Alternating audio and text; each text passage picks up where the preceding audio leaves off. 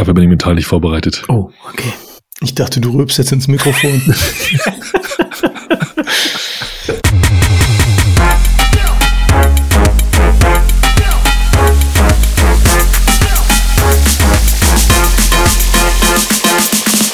Hallo und willkommen zur 27. Ausgabe vom Humanize Podcast Fast Forward zum Thema DevOps. Mein Name ist Andreas Wolf und bei mir sind André Neubauer, CTO bei Smava. Und Sebastian Heidemeyer zu Erben, Director Technology bei den Tonys. Und bevor wir loslegen, noch einmal der Hinweis auf unsere E-Mail-Adresse podcast.hmze.io und unseren Twitter-Account hmze podcast. André, du, du hast ja dich in letzter Zeit ein bisschen mehr auch mit DevOps mental auseinandergesetzt, habe ich gehört und ähm, da auch so, naja, sagen wir mal, kritische äh, Gedanken dir dazu gemacht. Und ja, lass uns doch heute einfach darüber diskutieren. Ja, also vielleicht um da mal den Kontext zu geben, ich war ja neulich auf der WIAX, hatte ich ja letzte Woche erzählt.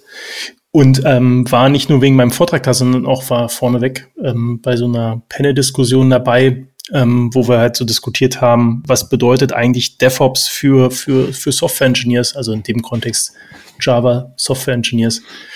Und ähm, hatten halt an dem Abend vorher halt diskutiert und waren eigentlich einhellig der Meinung, dass dieses ganze DevOps-Thema nicht gescheitert ist, aber das Unternehmen zumindest sehr stark damit straucheln und das halt sehr komische Stilblüten halt irgendwie trägt, ähm, die wir halt auch, wir alle wahrscheinlich kennen. Ähm, und ähm, für mich war das dann halt irgendwie so ein bisschen der Punkt, äh, drüber nachzudenken, was eigentlich die Alternative ist.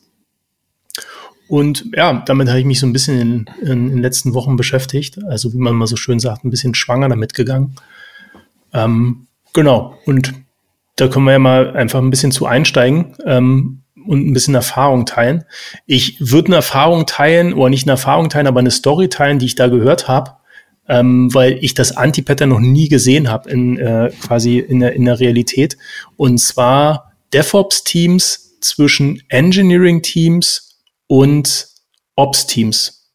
Also quasi die Idee von DevOps, genau, den Blick hatte ich genauso, Sebastian.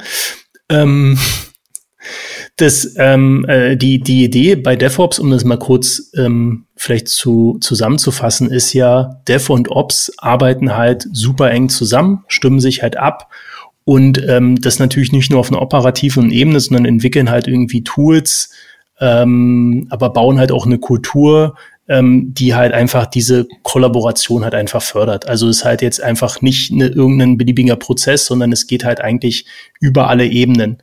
Und äh, vor dem Hintergrund hätte ich eigentlich eher gedacht, dass man quasi Wände einreißen müsste. Aber das, was ich da zumindestens bei der einen Firma, und das glaube ich ist gar nicht mal, also je länger ich drüber nachdenke, ich könnte mir vorstellen, dass das viele große Firmen so etabliert haben, ist halt, die sagen halt, okay, wir müssen halt ähm, enger zusammenarbeiten, na dann schaffen wir eine Einheit in der Mitte, die zwischen beiden halt irgendwie koordiniert. Und das ist dann halt ein DevOps-Team. Wir werden bestimmt gleich noch halt irgendwie zu einem anderen Form von DevOps-Team kommen, aber das fand ich sehr, sehr, sehr, sehr spannend. Die Idee zwar zwischen Ops und Dev noch ein DevOps-Team zu implementieren. Was haltet ihr davon? Klingt nach einer genialen Idee. Sorry, dass ich das jetzt. Also, es hat mit Sicherheit diejenigen, die sich das ausgedacht haben, die haben mit Sicherheit gute Gründe dafür gehabt, ne? Aber von außen betrachtet klingt es genau nach dem Gegenteil von dem, was man eigentlich erreichen möchte und auch machen möchte an so einer Stelle. Ähm, und ich äh, muss gerade so ein bisschen dran denken, kennt ihr Team Topologies? Mhm. Genau, da ja ne, wo, wo, wo man so ein Team da einordnen würde. Also äh, irgendwie so ein Enabling-Team wahrscheinlich oder so, ne, soll, soll es an der Stelle sein. Was genau. vielleicht sogar auch übergangsweise, um eine Organisation, die so gar nicht aus dieser Denke kommt, daran zu führen, vielleicht sogar helfen kann. Aber es, also es kann maximal ein temporärer State sein und kann und, und es muss, glaube ich, auch am Anfang bei, bei der Einführung klar sein, dass es nur temporär ist. Ne? Und das ist jetzt die, die sagen wir, euphemistischste äh, Lesart für so ein Team, die ich, zu der ich imstande bin. Du, wenn du sagst, wenn du sagst temporär du meinst, was genau damit? Also welche der beiden Konzepte? Die, die, dieses DevOps-Team als extra Team zwischen einem Dev-Team und einem Ops-Team. So, ne? Also ich meine, DevOps-Team allgemein ist schon ein, also würde ich sagen, nicht richtig mhm. verstanden eigentlich. Aber DevOps-Team nochmal zwischen Dev und Ops zu packen, ist, also das kann nur ganz temporär sein, glaube ich. Das kann nur tief irgendwo aus dem Schatten kommen. Ich glaube, alles sind alles hinter DevOps äh, zum Team oder oder Rolle oder Spezifikation weist, glaube ich, sehr stark auf ein auf ein Antipattern. Ne?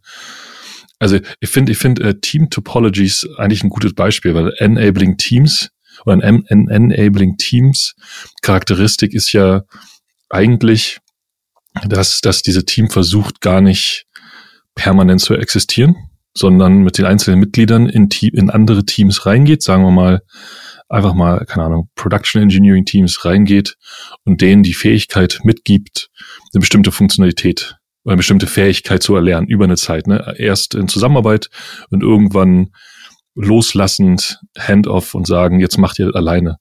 Ne? Und, und, und dann sozusagen zum Enabling Team zurückzugehen und in ein anderes Team von da aus oder in ein anderes Team zuzustoßen und dem Team dann sozusagen die Fähigkeit zu übergeben. Ja, und eigentlich, eigentlich zumindest aus der Theorie von Team Topologies sollte diese Team gar nicht permanent existieren, sondern verschwinden, wenn alle anderen, wenn alle Teams drumherum die, die Fähigkeit äh, gewonnen haben.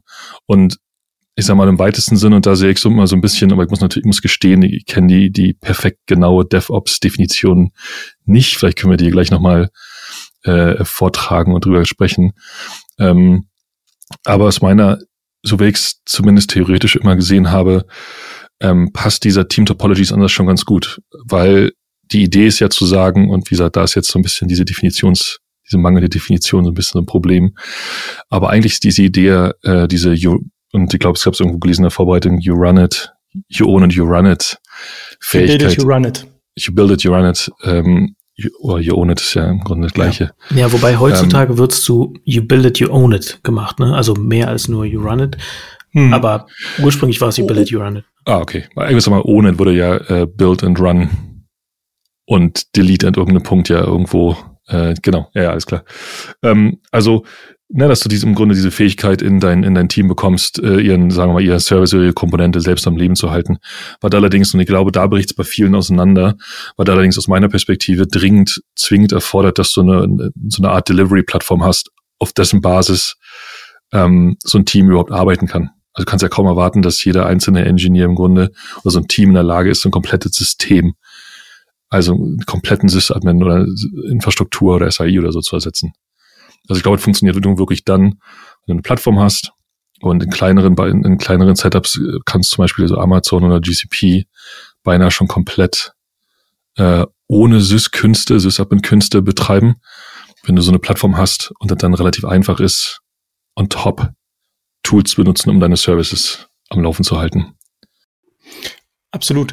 Lass uns doch gerne den Sprung mal zurück machen. Ähm, du hast gerade gesagt, ähm, Andreas, dass man vielleicht mal so von der Definition ausgeht. Und ich habe, also ich habe nicht mit der Definition ein Problem, aber quasi mit der Konsequenz aus der Definition. Ich habe eine gefunden, die mir eigentlich gefällt. Ich weiß jetzt aber nicht, ob es eine offizielle gibt. Das wird uns wahrscheinlich Sebastian gleich sagen der sie auswendig äh, rezitieren kann. Aber die, die ich gefunden habe und die mir gefallen hat, war, äh, DevOps ist eine Sammlung unterschiedlicher technischer Methoden und eine Kultur zur Zusammenarbeit zwischen Softwareentwicklung und IT-Betrieb. Mit DevOps sollen die, soll die Softwarequalität, die Geschwindigkeit der Entwicklung und die Auslieferung sowie das Miteinander der beteiligten Teams verbessert werden. Genau. Und dagegen ist auch überhaupt nichts zu sagen, oder? Nee, dagegen ist eigentlich nichts zu sagen. Ähm, ich glaube, was halt, ähm, also bei Definition ist es ja immer quasi so, dass du versuchst, möglichst, ähm, wie soll ich sagen, also das möglichst generalistisch zu verpacken, also möglichst abstrakt, möglichst weit weg, damit es halt für möglichst viele Anwendungsfälle ähm, funktioniert. Mein Problem damit ist, dass dadurch, dass es so unspezifisch ist, ist es halt super schwer zu implementieren.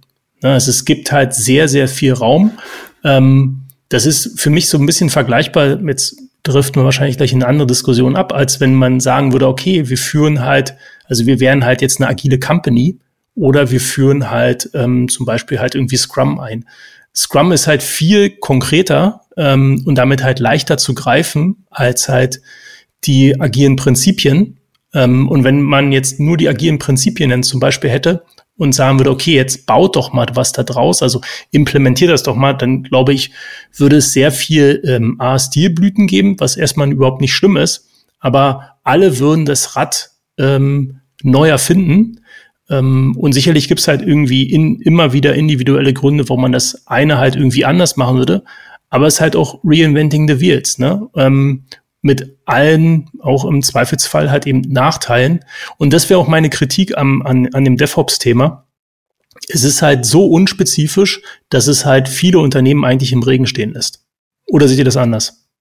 Also da ist was dran, würde ich sagen. Ich, wenn ich so oder nochmal Revue passieren lasse, wo, wo DevOps herkommt, dann, also damals tatsächlich, als es, als DevOps hochkam, so 2009 oder so muss es gewesen sein, da war ich genau in der Phase 2008, 2009 war ich in, in, in genau so einer Situation, wie die bei DevOps am Anfang auch beschrieben wurde, nämlich dass es bei uns, bei Hypoport damals äh, war ich noch, so einen gewissen Graben zwischen Dev und Ops gab. Also es war nicht irgendwie keine, keine Bad Vibes oder so, aber durchaus dieses, die einen versuchen, das System so stabil wie möglich zu halten und die anderen versuchen, so viel Change wie möglich aufs System zu bringen. Ne? Das ist, da ist eine natürliche ähm, Spannung drin. Und ich hatte, ich war halt Scrum Master und hatte dann so ein ähm, so ein Ops-Kumpel, der eben das Ops-Team geleitet hat. Und wir haben uns sehr gut verstanden und haben dann gesagt so, hey, wir verstehen uns gut, das muss doch mit unseren Jungs auch klappen. Und wie kriegen und Mädels, wie kriegen wir die denn äh, näher zusammen? Und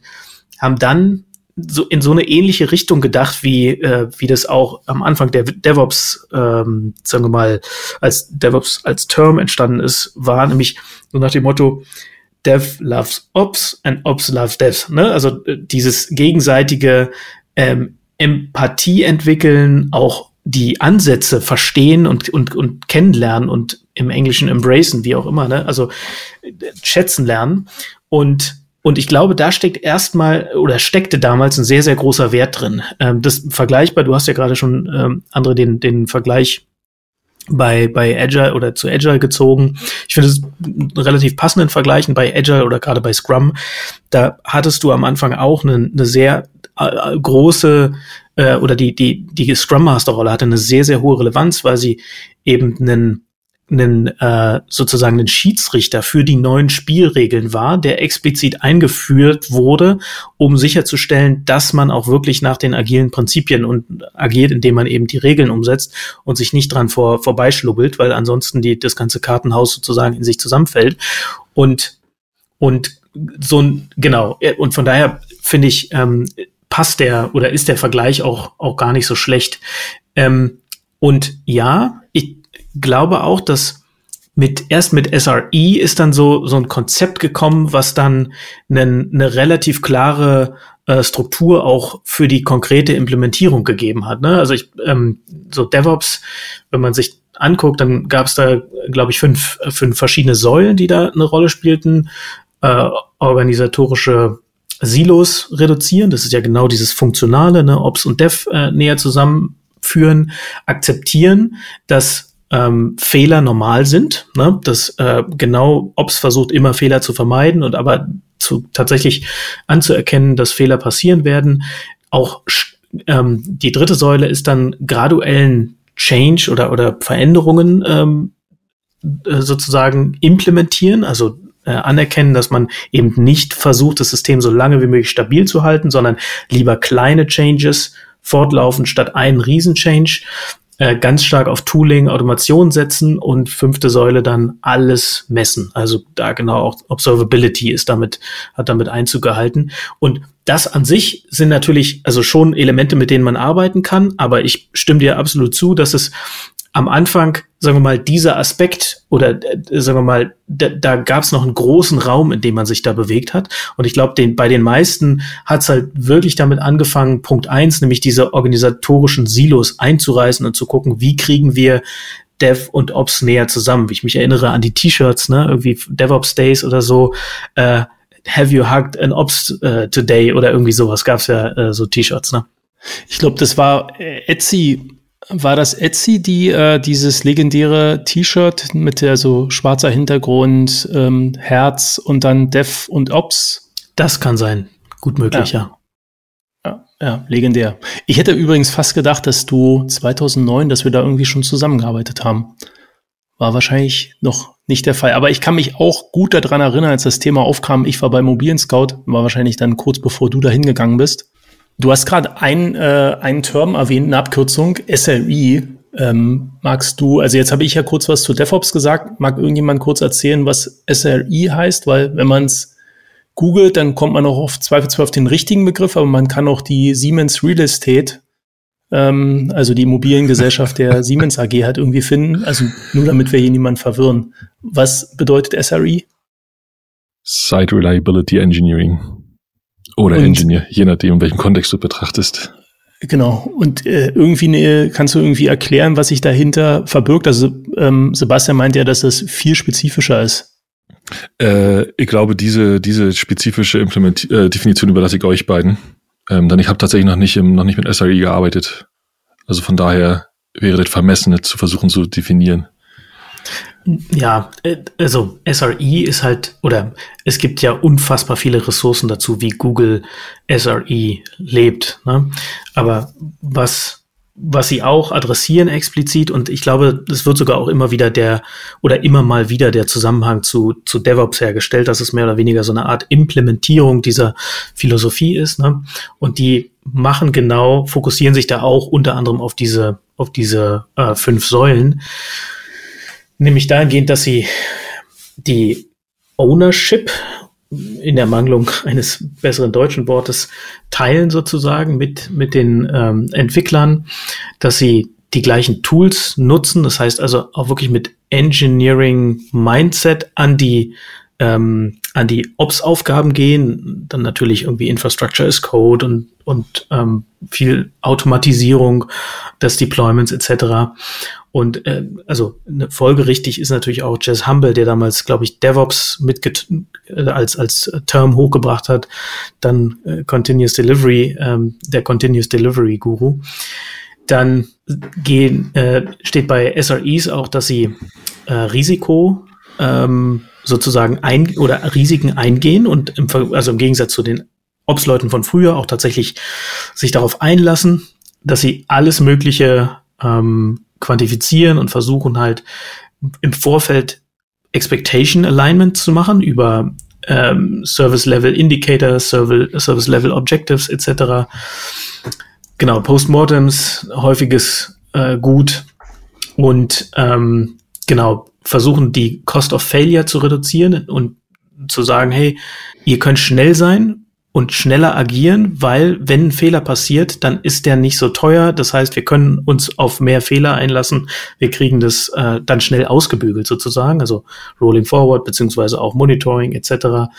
Äh, Tooling Automation sind äh, zentrale zentrale ähm, ähm, Eigenschaften davon und ähm, und sehen halt, wie gesagt, dieses ganze Operation-Thema als Software-Problem. Absolut. Also wenn ich es quasi in einem Satz zusammenfassen müsste, ist es eigentlich IT Operations 2.0. Also quasi ein viel modernerer Ansatz für IT Operations und zwar auf Basis von Software Engineering Skills ne, oder Best Practices. Und das finde ich ehrlich gesagt total greifbar. Also ich hatte ja vorhin gesagt, für mich ist das DevOps-Thema halt nicht so greifbar ähm, und dann hat das halt komische Stilblüten. Das ist ein sehr greifbarer, also der SRE-Ansatz ist sehr greifbar, weil der halt erstmal sagt, guck mal, du brauchst halt irgendwie ein Operations-Team. Ja? Ähm, aber vielleicht quasi versuchst du es ein bisschen moderner, wie du es gerade gesagt hast, Sebastian, halt aufzustellen. Ähm, ähm, idealerweise ähm, quasi haben die Leute in einem SAI-Team halt auch einen Software-Engineering-Background, also quasi um halt einfach diese Probleme halt irgendwie zu verstehen ähm, und aber auch die Fähigkeiten zu besitzen, Sachen zu automatisieren ähm, und so weiter und so fort. Was ich ganz spannend finde, ist halt aber auch die relativ klare, also aus meiner Sicht klare äh, Aufgaben und Verantwortungsteilung. Ja, also wenn du halt, also viele Unternehmen straucheln ja mal ein bisschen damit, also auch meine Erfahrung leider, ähm, ähm, quasi dann so einen DevOps-Gedanken halt zu implementieren und die machen das dann halt häufig, indem sie sagen, okay, dieses ganze Operations-Thema, das wandert jetzt in die Teams. Ne, und damit über, überlastest du halt die Teams. Ich habe halt auch häufig erlebt, dass wenn du das halt tust, dass du halt auch ehrlich gesagt eine ganze Weile lang mit mittelmäßiger Qualität halt leben musst, weil so ein Operations-Thema ist halt nicht halt einfach so, ein so ein bisschen äh, quasi, weiß ich nicht, Netzwerk und AWS äh, quasi Setup, sondern das ist im Zweifelsfall richtig komplexe Materie. Ja, und ähm, das ist halt eine Disziplin, genauso wie es halt Software Engineering halt auch ist. Ähm, und der SAI-Gedanke, und das gefällt mir halt so sehr, äh, sagt halt, da gibt's halt eine dedizierte Rolle. Die bleiben halt auch. Und ähm, jetzt äh, quasi wieder der Sprung zurück zum Thema äh, quasi Team äh, Topologies. Das sind halt, es ist halt ein pures Enabling-Team. Und zwar zu, weiß ich nicht, ich glaube, in dem, ähm, in der Definition ist da immer so die Rede von 50 Prozent. Also die, die arbeiten halt 50 Prozent wirklich an diesen Operations-Themen, bauen halt im Zweifelsfall eine Plattform, helfen bei dem ganzen Thema Kapazitätsmanagement, Risikomanagement und die anderen 50 Prozent helfen sie halt den Engineering-Teams. Und ähm, das heißt halt, sie enablen die Engineering-Teams, sie sorgen dafür, dass die Engineering-Teams die Services und also quasi deren Services so bauen, dass sie halt auch wirklich you build it, you run it oder you own it halt irgendwie äh, spielen können. Ähm, aber sie sind nicht Teil dieses, dieses Teams. Also es ist halt ein temporärer Zustand. Sie enablen das, ähm, sie sorgen inhaltlich, aber halt auch nachhaltig halt einfach für einen gewissen Wissensaufbau. Und dann gehen sie wieder raus. Und ich glaube, das ist ein viel, also ich wiederhole das für mich zumindest, ein greifbarer Ansatz, um halt so eine DevOps-Kultur in der Organisation zu schaffen, weil jetzt können wir auch sagen, das ist was gänzlich anderes. Im Endeffekt aber zielen sie halt auf, also auf die ähnlichen Ziele ab. Ähm, und ein SRI ist für mich viel greifbarer, weil das jetzt quasi im Äquivalent ähm, halt eigentlich bedeutet Scrum oder Kanban oder also irgendeine agile Methode und halt irgendwie nicht Agilität, äh, was man dann halt erstmal greifen muss und was halt auch im Zweifelsfall viel Erfahrung halt erstmal benötigt, um, um sowas in der Firma zu implementieren. Aber das ist halt auch genau der Punkt, ne? Diese, dass du, dass die beiden Dinge sich jetzt nicht, dass die beiden Dinge ja nicht äh, Apfel versus Birne sind, sondern dass es einfach eine Idee ist, die einfach viel zu viel zu oft nicht verstanden wird, sondern weil sie dann halt zu einem DevOps-Team wird oder zu einem DevOps-Person, wir müssen einen DevOps hiren, sondern dass es vielmehr eine, eine Grundidee ist, eine Kultur, die ja, die ja auch, die ja auch eine, die ja auch bestimmte Fragen versucht zu beantworten, nämlich so Sachen wie, hey, wenn ich irgendwie 300 Services habe und ein kleines, ein kleines Ops-Team, wie kann ich diesem Team die Verantwortung übertragen, dass, die, dass alle Services die ganze Zeit laufen sollen?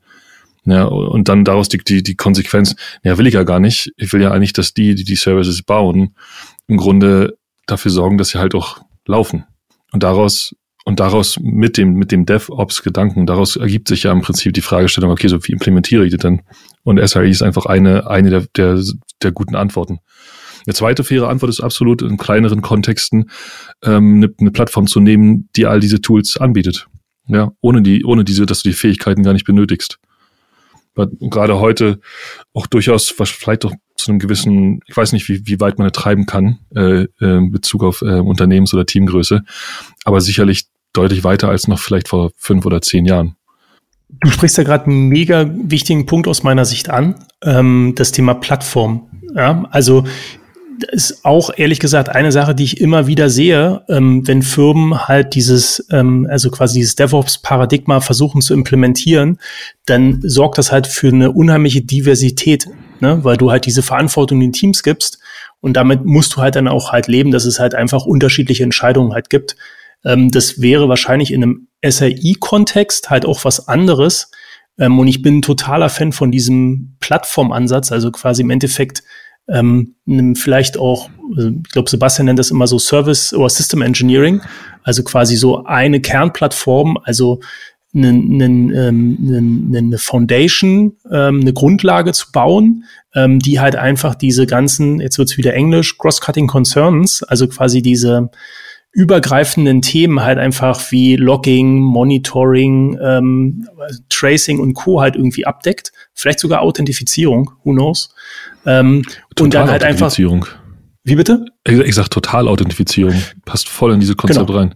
Genau. Und entweder baust du das selbst oder, und das finde ich super gut, ich habe da leider nicht so viel Erfahrung, aber ich kenne eine Firma, ähm, die das sehr exzessiv macht, halt einfach halt irgendwie nicht zu einem Cloud-Provider wie AWS gibt, der, der dir halt einfach bloß einen riesen Baukasten gibt, sondern halt ähm, in dem Falle Heroku, ähm, halt einfach viel spezifischer ist, also quasi dir wirklich diese Plattform halt irgendwie gibt, wo du dich halt um wenig Sachen kümmern musst, weil halt irgendwie so eine, wie ich gerade gesagt hat, ähm, Cross-Cutting Concerns ähm, halt einfach standardmäßig halt einfach da sind. Ja? Und das macht halt einfach das Leben, glaube ich, deutlich, äh, das Leben deutlich einfacher, weil ähm, die Komplexität, die halt einfach mit so einem Infrastrukturaufgaben halt einhergeht, halt einfach ja. drastisch reduziert wird. Ja, ich finde es schön, dass du Heroku erwähnst, äh, denn äh, die waren schon, Heroku war schon vor zehn Jahren wirklich cool. Ja. Und ich habe neulich mal durch, durch Zufall in einem anderen kleinen Projekt mal wieder Heroku angeworfen und ich muss sagen, es ist einfach immer noch cool. Ist einfach genau die gleiche Idee, die verschiedene, also heute, ja, du sagst gerade, ähm, großer Baukasten, Amazon so ähm, oder, oder Google Cloud, wobei man da zumindest kleine Tendenzen in, in eine gleiche Richtung entdecken kann. So Dinge wie ähm, sagen wir mal, dass so eine bestimmte Integration in ein Projekt, sagen wir ein Rails-Projekt, die automatisch irgendwie, keine Ahnung, Logging, äh, Error Reporting, Tracing, alles einfach direkt enabled und alles voll integriert ist. Ne? Also du installierst diese eine Library, gehst online, hast all diese Funktionen. Und interessanterweise ähm, hast du die, hast du diesen, diesen gleichen diesen gleichen Leistungsumfang schon vor, vor, vor, vor beinahe zehn Jahren schon bei Heroku bekommen ähm, die heute einfach noch diesen Schritt gemacht haben, um zu sagen, hey, lass uns einfach so diese, diese Container-Idee äh, äh, auf, aufgreifen, ne? also weg von, wir machen hier nur Ruby, sondern bei uns kannst du einfach alles am Laufen haben und mit ganz wenigen Befehlen, Logging dazu, Datenbank dazu, Redis dazu und noch einen Knopf und dann ist das doch alles high available, highly available mit entsprechendem Price Tag, muss man fairerweise sagen. Ja, ja aber fein. Ey, ne? Also kennst du, kannst du, kannst du da irgendwie so Erfahrungen teilen? Also so jetzt in, in einem Vergleich zu einem AWS-Setup, ist das toll? Also ist, du bist, ich kann, ich kann dir nicht genau die Zahlen sagen. Du bist leicht, du bist leicht drüber.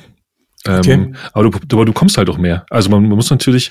Ja klar. Ist, na, du kannst ja, du kannst ja nicht. Äh, man kann es schwer vergleichen, denn du dort hast du eine ein einzige Kommandozeilen-Tool, mit dem du deine gesamte Infrastruktur von, von, von mega simplem Dev-Setup auf hoch verfügbar über verschiedene Regionen und Zonen, Zonen mhm. weg mhm. hochskalieren kannst. Und das ist natürlich relativ wertvoll, ne? Aber ich wollte noch eine ganz kurz noch mal einen anderen Gedanken äh, mit reinbringen, weil du sagtest, ähm, äh, ja, die, die Plattform sozusagen auch im Code zu haben oder zumindest diesen Gedanken zu fahren. Ich finde eigentlich, A, ähm, gehört da auf jeden Fall einmal äh, HashiCorp erwähnt. Die, die, die, die Her der, der Hersteller von, von Terraform, der früher, also keine Ahnung, wir sind auch wieder bei den vor zehn Jahren, als sie die kleine Open Source Projekt ja. waren. Gerade in der Vorbereitung vom IPO. 13,5 Milliarden Bewertung angestrebt.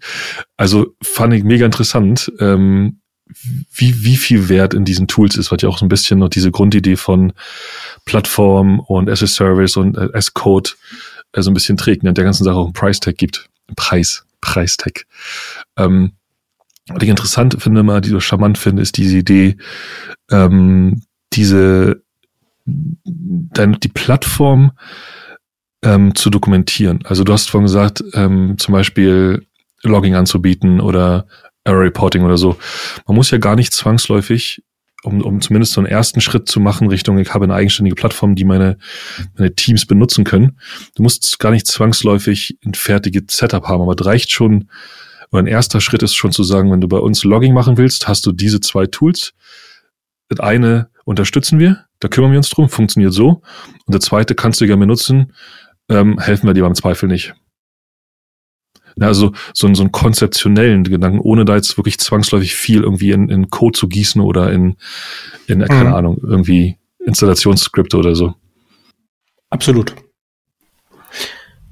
Ich merke, wir sind uns relativ einig. Ne? Ähm, ich, ich staune ehrlich gesagt allerdings, dass das ähm, so wenig Anwendung findet. Also doch das SAI-Thema, das muss ich jetzt auch ähm, fairerweise sagen, ich habe das jetzt nicht allzu häufig implementiert. Ähm, tatsächlich habe ich halt immer wieder auch da, wo ich halt war, ähm, halt irgendwie gesehen, wie schwer das halt ist, wenn du halt ohne konkretes Konzept halt einfach diesen Gedanken implementieren willst. Ähm, in, insofern scheinen wir drei halt wieder in so einer Bubble zu leben. Ähm, Sachen sind total klar.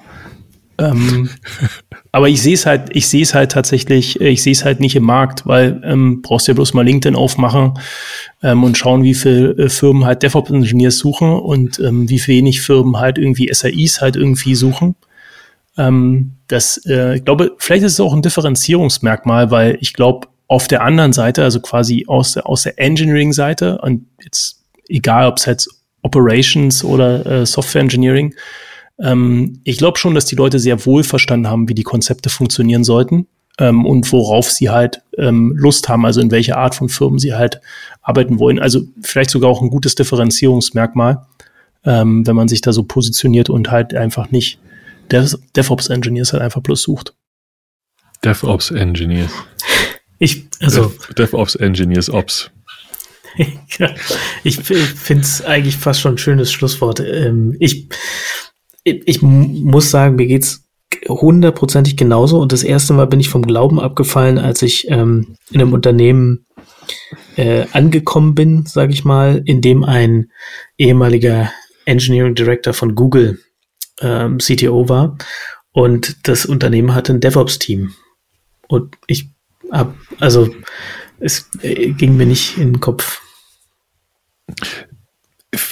Ich finde ich finde eine ganz interessante Frage, die wir vielleicht zum Schluss noch einmal, die wir noch mal ganz kurz drauf rumkauen können. Warum ist das eigentlich so? Also warum ist das eigentlich so, dass das äh, und ich habe das auch öfter erlebt und, und ehrlich gesagt auch fairerweise ist mir doch selbst an irgendeinem Punkt gesagt, ja, dann nennen wir das halt DevOps, mir doch jetzt egal. Ähm, warum ist das so, dass, dass man diese, dieses Wort aufgreift und dann damit loszieht, ohne eigentlich äh, die Konzepte zu verstehen? Also man, ich hatte in einem meiner letzten Unternehmen, da war es ja einfach regelmäßig passiert. Da hat jemand gesagt, hey, wir brauchen DevOps. Dann hat jemand aus dem Ops-Bereich von hinten gerufen, DevOps ist eine Kultur. Alle haben genickt und dann wurde ein DevOps ausgeschrieben. Und das ist mir ein absolutes Rätsel. Und an irgendeinem Punkt habe ich auch gesagt, ja, dann machen wir die jetzt halt, dass wir nicht weiter streiten müssen. Also irgendwie, es scheint nicht, in, in, in, der Problem scheint nicht groß genug zu sein. Also ich glaube halt, dass, also ich, ich, ich kann mich total in die Situation hineinversetzen, dass halt jemand im Hintergrund halt irgendwie sagt, das ist halt eine Kultur. Aber ich glaube halt auch, dass in dem Moment, wenn du dich umdrehst und sagst, was ist denn die Alternative dazu, das SRI-Konzept nicht, also nicht in dem gleichen Umfang bekannt ist. Das ist es halt einfach nicht. Ich glaube, wir kennen das ähm, und vielleicht kennt das, ist das auch als Buzzword bekannt, aber was sich dahinter verbirgt, wie das halt irgendwie funktioniert, was die Aufgaben sind und so weiter und so fort. Ich glaube, das ist nicht in dem gleichen Umfang bekannt. Ähm, und wie gesagt, halt irgendwie, das, ich glaube, eigentlich finde ich es gut, dass Firmen dann trotzdem anfangen, halt diesen Weg zu gehen, aber es ist halt so unspezifisch. Ähm, und man müsste eigentlich viel mehr dafür sorgen, dass quasi diese Ableitung, also DevOps als Konzept, äh, DevOps als Idee ähm, und, und SRI als Ableitung, als konkrete Ableitung, als konkrete Implementierung halt einfach viel bekannter sind ähm, aber diesen Gleichklang gibt's halt einfach nicht. Und jetzt muss ich mich outen, weil du fragst, weil du gerade gefragt hast, warum gibt's das halt? Also ähm, ich bin im Unternehmen, wo das halt, wo, also wenn man jetzt heute gucken würde, wo wir auch DevOps-Engineers halt irgendwie suchen. Die Transition dahin ist schon auch ist schon tatsächlich ein Problem, ne? weil du ist, es ist mehr als nur zu sagen, ihr seid jetzt ähm, SREs, also Site Reliability Engineers, ähm, weil da sich dahinter eine ganze Menge halt irgendwie versteckt. Ja? Also eben eben nicht nur die, also auf der einen Seite nicht nur die Skills, sondern halt vor allen Dingen halt auch viel Prozesse, aber halt auch Mindset. Ähm, und das halt in der Organisation im, wir mal, laufenden Betrieb, das ist es ja immer, halt irgendwie einzuführen, ist halt eigentlich ein bisschen, jetzt mache ich zum dritten Mal den Bogen zum, zu Agilität, ist halt eigentlich ähm, sehr, sehr ähnlich, meiner Meinung nach, halt, als wenn ich halt Agilität im Unternehmen einführe da wird dann halt häufig sehr bewusst halt irgendwie so ein Rahmen drum gespannt ähm, und den Teams halt irgendwie Zeit gegeben, das zu adaptieren und zu lernen. Ähm, ich sehe das halt bei den DevOps-Themen halt irgendwie nicht. Ich, was ich da sehe, ist halt einfach DevOps, okay, ist halt, müssen moderneres Ops, also nennen wir es DevOps und ist halt irgendwie bloß ein Thema dort. Ähm, und dann endet es halt dort und mag wahrscheinlich noch vier, fünf andere Gründe geben, das will ich gar nicht sagen. Ich sage bloß einfach, ähm, ähm, es, es, es genießt nicht die gleiche Sichtbarkeit Und es fehlt halt an, ähm, ich glaube auch an ein Stück weit an der Sichtbarkeit, wie man es halt lösen kann, also konkret SRI. Ja, und der, und der, und der dritte oder vielleicht sogar der darunter liegende ähm, Punkt, dass das so einfach, dass er natürlich einfach auch eine gewisse Veränderung äh, in der in, in der Struktur und in der in der Kultur braucht. Also einfach Ops mit irgendwas zu ersetzen, macht ja noch lange nicht äh, ein enabling Team draus. Nein, du brauchst da schon, du brauchst da schon ein bisschen mehr zu. Und ich glaube, genau. dieses, Verständnis, dieses Verständnis fehlt dann halt auch einfach ein Stück weit.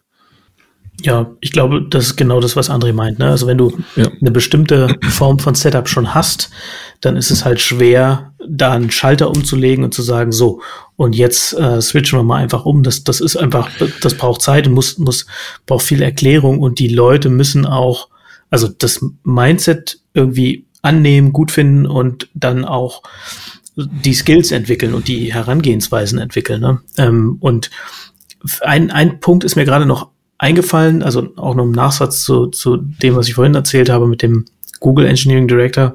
Am Ende in der Firma war das so, dass das DevOps-Team, das war ein SRE-Team. Die haben gearbeitet wie SREs. Und auch in der, in der Welt da draußen, sage ich mal, so, äh, wo, also mir geht es auch so, ne? Irgendwie für mich ist DevOps eben diese Kultur. Ich, ich habe damals 2008, 9 die Anfänge mitbekommen, fand es super cool, fand den Ansatz cool und deswegen, das hat sich so durchgezogen. Aber Leute, die irgendwie heute damit anfangen, für die ist es vielleicht nicht mehr so. Ne? Vielleicht haben die tatsächlich teilweise auch SRE, DevOps, das sind äh, Synonyme fast. Ne? Das, das kann durchaus sein. Und es gibt ja dann sogar auch die Erweiterungen, äh, DevSecOps zum Beispiel, ne? was ja ähm, durchaus, sagen wir mal, genau diesen Ansatz aufgreift und nochmal spezifisch auf Security erweitert. Und, ähm, und genau, von daher glaube ich, dass möglicherweise auch in einem Teil der, der Unternehmen da draußen, die so eine Teams haben, dass durchaus einfach DevOps als Synonym für SRE benutzt wird und nicht notwendigerweise eben ähm, genau ja. als, als Ops-Team nur gelabelt als DevOps. Ja, ich glaube, da hast du total recht. Ich glaube, da sind wir einfach dabei, dass die, dass die Realität den Begriff schon lange eingeholt hat. Also wenn man so ein bisschen zurückguckt in die letzten, äh, in die letzten drei, vier, fünf Jahre, dann war es wahrscheinlich auch so, dass die Trennung gar nicht mehr so strikt war, wie man sie vielleicht äh, in Erinnerung hatte. Ähm, nur anders gelabelt haben. Ja, ich habe das Gefühl, wir haben das Thema gut besprochen. Ja, looking at time, 38 Minuten, Leute. Optimal. Das ist Wahnsinn. Vielleicht brauchen wir, vielleicht brauchen wir so kleine Glocken jeweils, die wir dann so am Ende einmal so anschlagen können. Ich, ich würde trotzdem noch mal. Ja. Sehr gut. Mach, machen wir eigentlich, ähm, du musst gleich noch mal einsprechen, soll ich vielleicht trotzdem noch mal? Mach mal. Ich wollte noch ganz kurz sagen, wenn wir sonst immer auch über, aber ich ja immer Wein ähm, halt irgendwie ähm, den Wein hochhalte hier, Heute ist ja wieder, genau, also unter der Woche wird Wein getrunken, äh, in, in, in, in Gedenken an die Doppelgänger. Ähm, ich habe einen Weihnachtskalender bekommen mit Weinproben. Ich glaube, es gibt keinen besseren Weinkalender, also es gibt keinen besseren Weihnachtskalender. Also mein Problem ist wahrscheinlich, dass ich Ende des Monats halt irgendwie eine, in eine Entzugsklinik muss. Aber die Idee, jeden Abend sich halt irgendwie so ein kleines Fläschchen Wein reinzuziehen, in der Form von einem Flachmann fairerweise. Ähm, und so halt irgendwie so ein bisschen zu gucken, also seinen Horizont zu erweitern, weil du wirst dir nie eine große Flasche kaufen, ähm, finde ich eigentlich eine mega gute Idee. Also heute war es ein Rotwein, war nicht ganz so, insofern erwähne ich ihn nicht, aber einfach bloß um die Tradition hochzuhalten. Aus welchem Land? Tja, das ist ähm, Ellensheim, Mainz, Deutschland. Ich kann euch sagen, dann wisst ihr, also es ist halt so ein Promi-Wein, Jimmy Blue Ochsenknecht ähm, also hat jemand seinen Namen für einen Wein hergegeben, Rotwein. Ich könnte halt nicht sagen, was das für eine Rebsorte war, aber war, ähm, war nicht meins, äh, liegt auch hm. daran, dass es Rotwein ist. Nächstes Mal mehr. Ist quasi ein Weinkalender und kein Weihnachtskalender. Äh, egal, okay. Ähm, so, das Hast ist du auch spät. Alkohol getrunken oder noch nicht? könnte man meinen. Ne? Äh, ich würde mich noch mal an einer Zusammenfassung der Folge wagen, wenn es recht ist. Sehr recht. Genau, wir müssen auf jeden Fall einen richtig clickbaity Titel finden, weil ich glaube, das, das könnte gut werden. Genau, eingeleitet haben wir die Folge mit André, der übers DevOps-Konzept infolge von einer Panel-Diskussion bei der PEAX gesprochen hat, dass viele Unternehmen mit dem Konzept selber Probleme haben und hat dann ein spezifisches, also weil es sehr, sehr un, äh, sehr vage formuliert ist sozusagen oder sehr, sehr äh, unspezifisch und hat ein Beispiel gebracht, äh, wo ein Unternehmen ein DevOps-Team zwischen Dev und Ops aufgebaut hat.